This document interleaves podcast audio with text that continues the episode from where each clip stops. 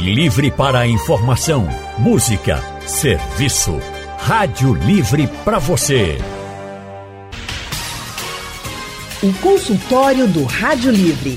Faça a sua consulta pelo telefone 3421 3148. Na internet www.radiojornal.com.br. Quem nunca ficou gripado e mesmo depois da moleza no corpo, da febre e até mesmo das dores no corpo passarem, a tosse continuou e o nariz escorrendo também, hein? Isso é muito comum e pode ser uma gripe mal curada. Por isso, esse é o assunto do consultório do Rádio Livre para a gente entender quais são os riscos de uma gripe mal curada. Bem, para nos ajudar, convidamos o médico infectologista Dr. Diego Guedes. Dr. Diego é professor no curso de medicina da Universidade Federal de Pernambuco, no campus Caruaru, e atende no Hospital Universitário Oswaldo Cruz.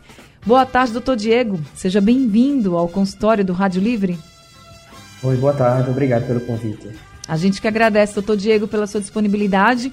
Nossa outra convidada do consultório de hoje é a médica pneumologista doutora Paula Mello. Doutora Paula atende no Hospital Oswaldo Cruz, em consultório particular, e é preceptora da residência médica de pneumologia do Oswaldo Cruz. Doutora Paula Mello, seja também muito bem-vinda ao consultório do Rádio Livre.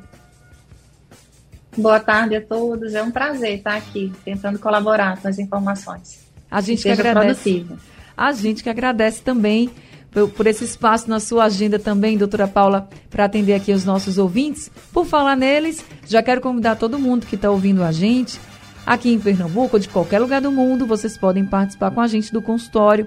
Tem o painel interativo, tem também o nosso WhatsApp, o número é 99147 8520 para você mandar mensagens com perguntas, também mandar mensagens aqui contando um pouco o caso de vocês para os doutores. E se você quiser ligar e conversar ao vivo, com a doutora Paula e com o doutor Diego, é só ligar para o número 3421 3148.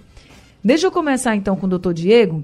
Doutor Diego, quanto tempo o vírus da influenza, né, que causa a gripe, ele pode ficar no nosso corpo? Porque quando a gente começa a sentir, né, aquelas, aqueles sinais clássicos da gripe, a gente pensa, ah, mas pelo menos uma semana eu vou estar assim. Mas quanto tempo o vírus da influenza pode ficar no nosso corpo? É, normalmente ele tem esse tempo mesmo, assim, de é, pelo menos três, cinco dias de circulação mais é, forte, né?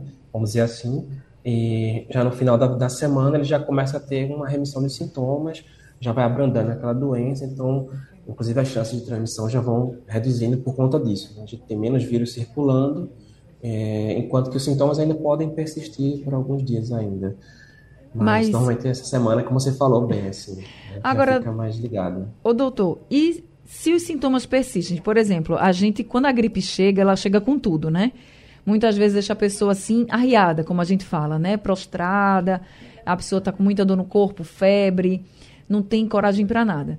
Mas realmente, depois de um tempo, você vai ali se cuidando e parece que o vírus perde força. Aí você está bem. Quando você está bem, você vai voltando às suas atividades normais, mas ainda tem alguns sintomas. Eu falei aqui da tosse, falei do nariz, porque a coriza é um negócio que é eterno, eu nunca vi. E, e tosse também, outra coisa. Nesses casos que alguns sintomas permanecem, a gente quer dizer que a gente ainda está com vírus e a gente ainda pode transmitir para outra pessoa? É, não. A, você bem falou tosse, tosse é um dos principais sintomas, assim, que ficam como residuais, que a gente fala. A gente viu isso também na Covid, isso é muito frequente, e era um, uma, um fator até de muita confusão, de muita preocupação com razão das pessoas, né, se eu estou transmitindo ou não, se eu posso estar exposto ou não. Mas, de fato, são ainda sequelas, vamos dizer assim, de uma infecção que passou, ou que vem passando, mas deixa o organismo ainda muito sensível. Então, a mucosa né, da traqueia, por exemplo, a mucosa nasal ainda está muito sensível. Tanto que algumas pessoas que já têm algum grau de alergia, rinite, por exemplo, a doutora Paula até pode falar melhor do que eu, acredito, mas já ficam mais sensíveis. Então, qualquer. Ah, pegou um ventiladorzinho mais forte, que já começa a espirrar mais, já tem a tosse que fica, essa tosse residual. Então, assim, depois desse período que o vírus para de circular, a gente não transmite mais, seja ela qual for a doença, mas de fato alguns sintomas eles podem persistir. que chama mais atenção uh, de sintoma que não deveria estar, por exemplo, é febre. Febre, ela, normalmente, ela é a primeira, uma das primeiras a assumir. Dor no corpo também vai embora, mas de fato, coriza, mas principalmente tosse, tosse seca é o que fica mais chatinho, que ainda persiste. É, parece realmente eterno, que nunca vai embora. Deixa eu complementar um pouquinho. Venha-se embora, doutora Paula, claro. então, é, o que a gente vê, na verdade, pegando a deixa do fator que predispõe, né, inicialmente, que vocês estavam comentando, se a chuva leva, e no inverno a gente encontra também uma incidência maior por conta do frio, o ambiente, o frio e o, ambiente com ar-condicionado, por exemplo, resseca a mucosa. Essa mucosa ressecada, ela fica mais sensível à penetração e à inflamação do vírus. O sintoma, ele é provocado muitas vezes pelo processo inflamatório que o vírus gerou na faringe, né, na mucosa nasal. Então, é, a tosse persistente é muito mais dessa inflamação. Normalmente a gente encontra a, os sintomas mais prevalentes, né? A tosse, que inicialmente é seca, e aí você, e às vezes com tosse mucoide, com a secreção transparente e alina. E aí você tem que prestar atenção. Se essa tosse é, desaparece com 7 a 10 dias, é a resolução normal do quadro viral. Se a tosse persiste, você vai ver a característica da tosse. É uma tosse seca irritativa ou é uma tosse produtiva, catarral? Agora, né? Ela é associada a outros sintomas? Porque se a tosse, por exemplo, começar a ser produtiva, com secreção abundante, esverdeada, se associar a febre mantida ou a febre parou e voltou a aparecer posteriormente, e se se associa a outros sintomas, como falta de ar, dor no tórax, manutenção da prostração, você já vai pensar numa complicação. Então, essa simples gripe pode ter complicado ou com a pneumonia viral ou com a pneumonia bacteriana. Porque muitas vezes a bactéria se instala pós o quadro viral nessa mucosa inflamada. E aí ela entra como um oportunista. E aí deixa de ser um quadro viral e passa a ser uma complicação, uma gripe mal curada. Que na verdade não é mais gripe, já é uma pneumonia bacteriana. E fora isso, o próprio vírus, não é, o influenza, normalmente em pessoas que têm predisposição, como criança menor que dois anos e adulto maior que 60 anos, o idoso, né? ou que tem alguma comorbidade, um cardiopata, um diabético, um portador de doença renal, por exemplo, eles são mais vulneráveis a ter complicações, né? como, por exemplo, a pneumonia viral. Então, se essa tosse persiste mesmo sendo seca e irritativa, mas se associa a falta de ar, fôlego curto, não é? e outros sintomas, muita prostração e febre persistente, você pode pensar em complicação viral, como a pneumonia viral. Agora, então, doutora... o importante disso tudo é que a gente é, observe a evolução, né? Se com 7 a 10 dias você não está bem, procure o seu médico. Quando a gente fala de, a gente digo no as pessoas que não são da área médica, né? Quando a gente fala de gripe mal curada, a gente entende assim, que é aquela gripe que você teve aquele quadro viral, gripal, enfim, e que você melhorou e os sintomas continuaram e depois você piorou. Aí, por exemplo, como num quadro de, de uma complicação. Esse raciocínio está certo? Ou, por exemplo, nesse quadro que a senhora colocou, de uma pessoa que não melhora, né? Que ela vai evoluindo. Passou os cinco dias, seis dias, sete dias, evoluiu. Esse outro quadro também é de uma gripe mal curada, porque o que a gente entende é de uma pessoa assim, que melhorou, voltou para as atividades, depois de três dias, arriou de novo, porque não estava bem. E aí você já vai atrás das complicações, né? Vai ver. Esse doente, além da tosse, tem irritação na garganta, tem placa purulenta na garganta, então já é uma amidalite bacteriana. Esse doente tem congestão de via superior, dor de cabeça, secreção purulenta nasal, ele evoluiu com uma sinusite. Ele complicou com uma sinusite. Uhum. Esse doente, principalmente em crianças, né, começou a ter dor no ouvido, febre mantida, principalmente quando o doente tem febre no início, para e depois volta a ter febre. Então, ele deve estar complicando com otite, entende? Para nortear. Então, não é normal ele cessar o sintoma e depois recidivar sintomas. Se recidivou sintoma, provavelmente tem uma complicação associada, que normalmente é bacteriana. Por exemplo, a sinusite, né? Se você não diagnosticar a sinusite, ela pode evoluir com inflamação de um ossinho que fica próximo, que se chama mastoide, uma mastoidite. E essa mastoidite pode evoluir com uma meningite por contiguidade. Então, são é, quadros que a gente tem que estar tá alerta, né? Se o paciente vem evoluindo com melhora, ok, persiste com melhora, curado. Se o doente melhora e depois tem recaídas, deve ter alguma complicação associada. E precisa investigar, porque senão as complicações são e grandes. Precisa investigar.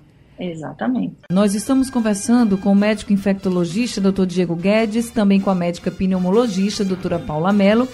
E já temos aqui alguns ouvintes conosco. A Luísa de Marcos Freire uhum. é a primeira que está ao telefone. Oi, Luísa, boa tarde, seja bem-vinda. Boa tarde, Ana. Olha só, eu gostaria de saber dos médicos o seguinte. Eu tenho duas sobrinhas, uma de 5 e 4 anos. Elas, mensalmente, elas resfriam. E melhoram a gente não sabe se é por conta da escola ou qualquer coisa, melhora daí a pouco, ficam resfriadas novamente. Na realidade, a gente fica meio assim porque o, o pai dela tem rinite. Não sei se tem a ver com isso ou não. Gostaria de saber dos médicos, por favor. Ô, dona Luísa, é, seus netos, eles sentem normalmente o quê? Quando eles é ficam assim, mesmo. resfriadinhos? É, tem, tem febre, febre simples, né? Não chega a ser aquela febre é, extremamente preocupante, mas ficam resfriados, ficam com febre, é, tosse, a mãe faz nebulização, esse negócio todo, mas mensalmente, ou quase mensalmente, elas, elas estão resfriando. Entendi. Tá certo, dona Luísa. Obrigada, viu, pela sua participação com a gente. O doutor Diego, essa é uma reclamação frequente nas famílias, né? A criança entra na escola e aí todo mês é. tem esse quadro de resfriado, esse quadro gripal às vezes também. É porque realmente ali naquele ambiente tem muito vírus, doutor? O que que acontece nas escolas? Porque realmente é assim. É, normalmente tem. A, a, de fato, a grande maioria é resfriado mesmo, é, que é a causa mais comum né, de sintomas respiratórios. E um, um, fator que tem muito é assim, as pessoas, ah, de maneira geral, ainda tem essa, essa restrição do, de não deixar é, de, de, frequentar os locais quando tem sintoma respiratório. A gente entende que é um problema também que muitas famílias não têm onde deixar a criança, por exemplo, não tem uma rede de apoio e acaba que a escola é a rede de apoio dela. Então, mesmo às vezes com sintoma, tá com catarro, tá com alguma coisa, ainda assim leva à escola. Então, enquanto uh, um grupo está se recuperando, chega outra que já vem com outro resfriado. Uhum. Então, isso vai se perpetuando, assim. Enquanto não houver realmente um bloqueio naquele momento, a não ser que todas as crianças forem expostas ao mesmo agente naquela mesma época, uh, isso realmente fica frequente. Então, escola é aglomeração, de qualquer forma, né? Brincadeira, é lamber, é mexer é tudo. Então, assim, é, é contato com secreção respiratória o tempo todo, né? E tosse, catarro e tudo mais. Então, de fato, é, é exposição continuada e frequente a essas, esses agentes, né? Que são vírus, na maioria das vezes, que é diferente, como você bem falou, né? Gripe é o vírus influenza, que é realmente uma infecção mais forte e tudo mais. Mas os resfriados são bem comuns e na escola é, é assim, né? É bem assim mesmo. Quem tem filho pequeno sabe. Agora, doutora Paula, ela fala também, a dona Luísa, o pai delas, o pai das netinhas, tem Isso. rinite. Tem rinite. Né? Então tem um fator alérgico também, apesar de que elas falam que tem é, casos em que as crianças chegam com febre, né? Isso. Então, uma forma de você diferenciar, né? Normalmente eu costumo até explicar, né, para os pacientes. O resfriado comum, que é o adenovírus e o rinovírus, ele tem aquele quadro de febrícula, primeiro, segundo dia, não é prostração, moleza, congestão nasal. Na rinite, ele tem congestão nasal sem sintomas sistêmicos, sem a moleza, a prostração. Tem o espirro, a coriza, o prurido no olho, o lacrimejamento, não é? o fungado, que é comum em criança, né?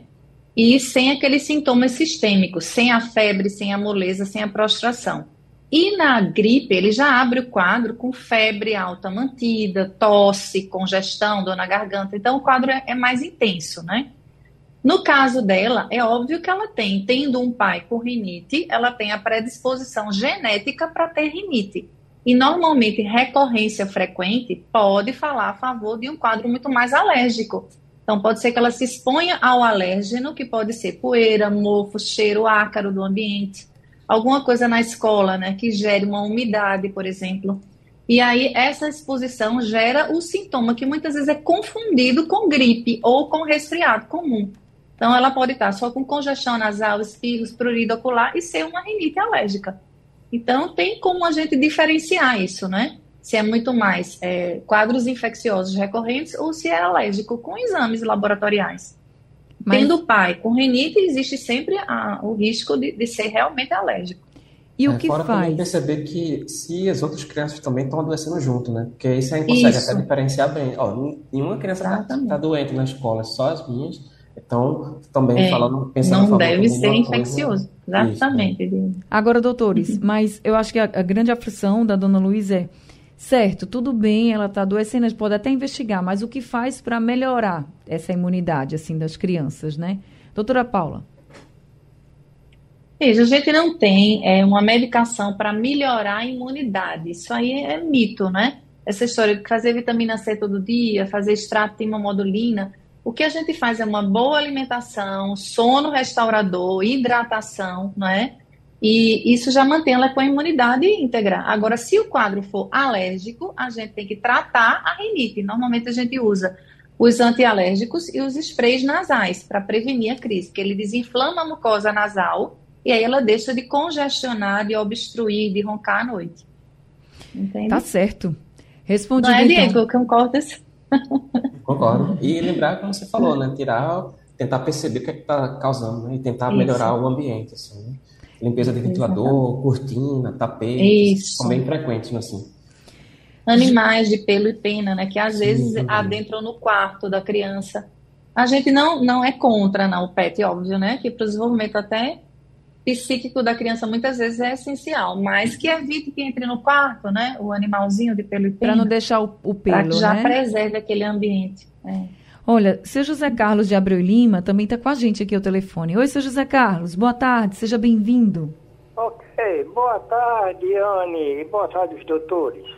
É o seguinte, doutores, uhum. eu sofria muito, mas muito mesmo, de sinusite isso no passado, há mais de 30 anos. Aí eu viajei para um lugar muito longe dessa região do Nordeste. Aí uma senhora passou um medicamento para mim caseiro, com estilo indígena. Eu fiz. Fiquei bom até hoje, parece até mentira. Agora só tem um probleminha.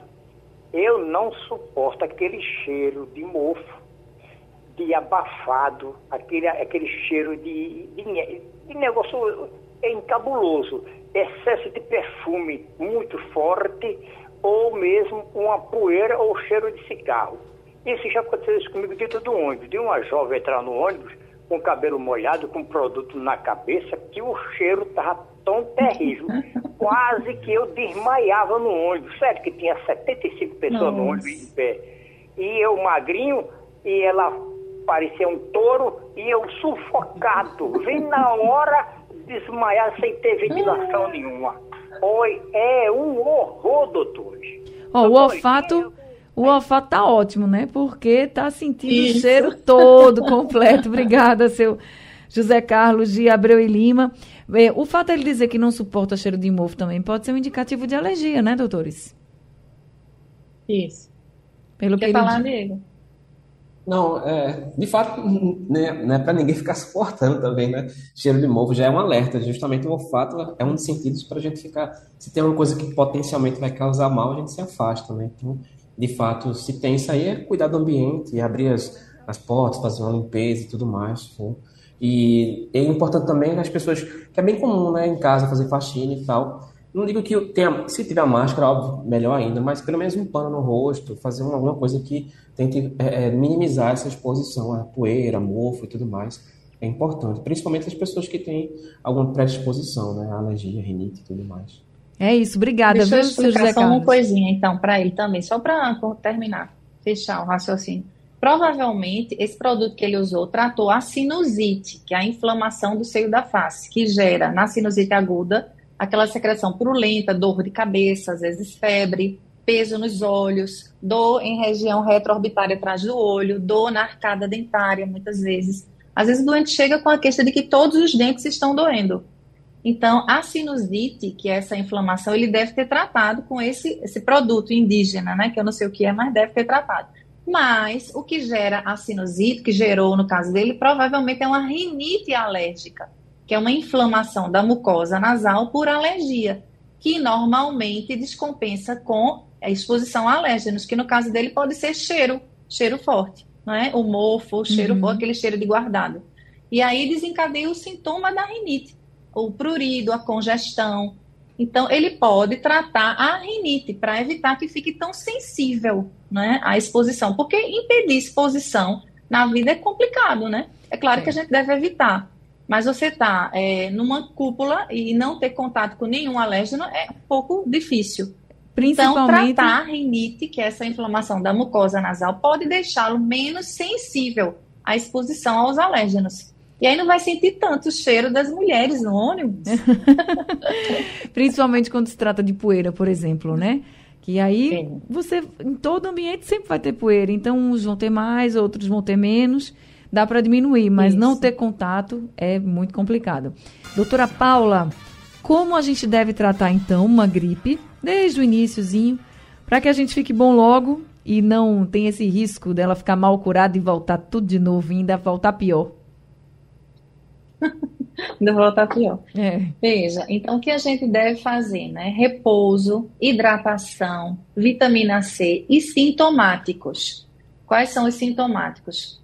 É, normalmente a gente faz descongestionante quando o doente tem congestão nasal, antitérmicos quando tem febre.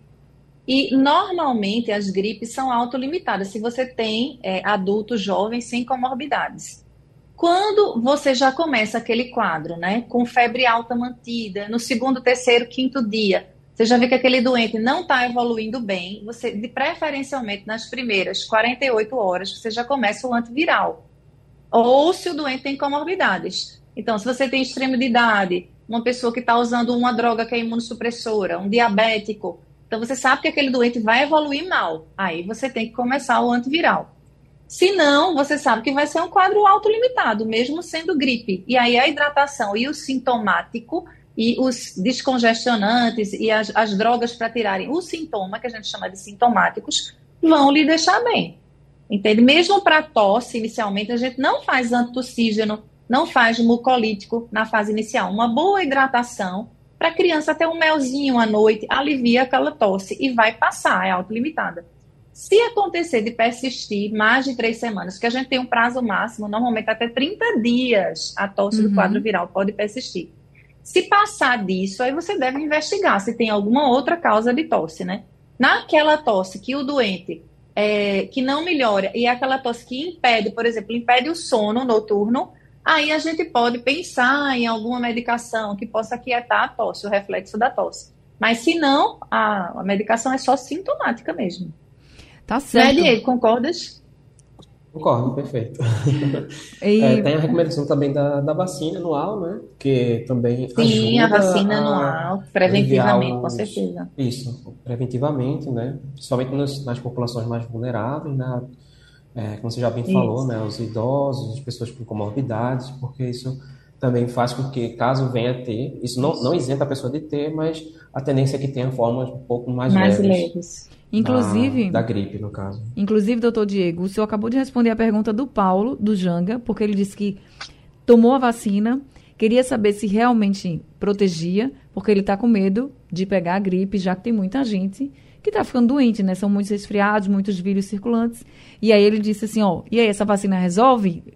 protege? Então, o senhor já trouxe aqui essa então, resposta. Para a influenza, para a gripe, é uma coisa bem especial, na verdade, porque o vírus todo ano ele muda, ele vai mudando, tem mutações Isso. frequentes.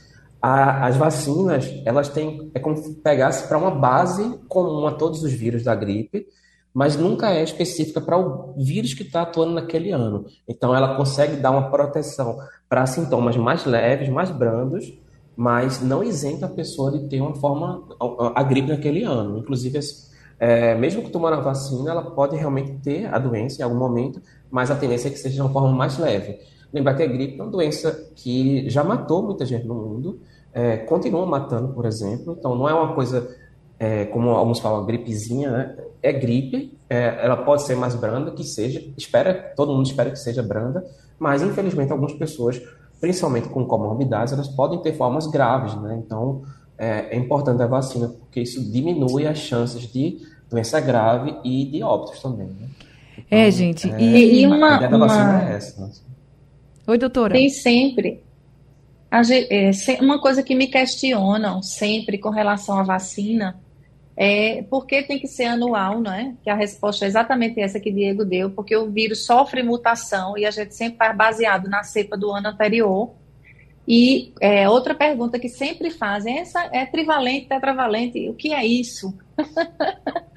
é porque a gente tem, na verdade, o influenza A e o influenza B. E a trivalente, ela pega dois tipos, né, dois subtipos do A, que normalmente é H1N1 e H3N2, e um do B. E a tetravalente pega dois do A e dois do B. A diferença é essa, basicamente. Então, é sempre uma dúvida, né, que, que corre. Mas é importante você vacinar todo ano por isso, porque ele vai, a vacina é baseada no vírus do ano anterior, porque ele vai sofrer mutação, né? Ele sempre sofre mutação. É, então, senão você tem que vacinar todo ano. Não, só lembrando que também tem algumas reações de vacina que podem acontecer. Isso. E para também não confundir com. É, tomou a vacina e ficou doente com a gripe, né? Então, às vezes realmente pode ter uma moleza, pode ter alguma febrinha. Isso. Isso são até sintomas até esperados, mas que não invalidam a vacina. Pelo contrário, elas reforçam o sistema imune. No caso, você está tendo uma resposta à vacina para caso você tenha contato com o vírus de verdade, você tenha já uma, uma resposta já pronta, pelo menos planejada do seu corpo para bloquear aquela que tem tantos vírus circulando. Né? Então, gente... E fiquem sabendo que 90% das reações são locais, 90%. 10% é que tem essas reações sistêmicas, né? Um quadro que parece um, um resfriado. Aqueles hum. sintomas parecem. Mas 90% das reações são só locais mesmo, como qualquer outra vacina, né? Pois é, isso que eu ia dizer. Qualquer outra vacina traz, né, reações assim. Então, ó, fiquem bem tranquilos, isso. se vacinem, é seguro. Inclusive, é muito importante para você não complicar, que foi aqui, foram os riscos que a doutora Paula trouxe para a gente, quando a gripe é mal curada, podem ter aí complicações, como pneumonia, por exemplo, entre outras. Então, se cuidem, tá? Muita água, muito suco, alimentação direitinho, descanso para quem está também com sintomas da gripe. Se cuidem, não deixa aí isso se prolongar muito, avaliem, vão para o médico, mas vão, vão tratar essa gripe, não não deixe isso para lá não, para não ficar uma gripe mal curada. Sigam aí as orientações dos nossos doutores e se vacinem.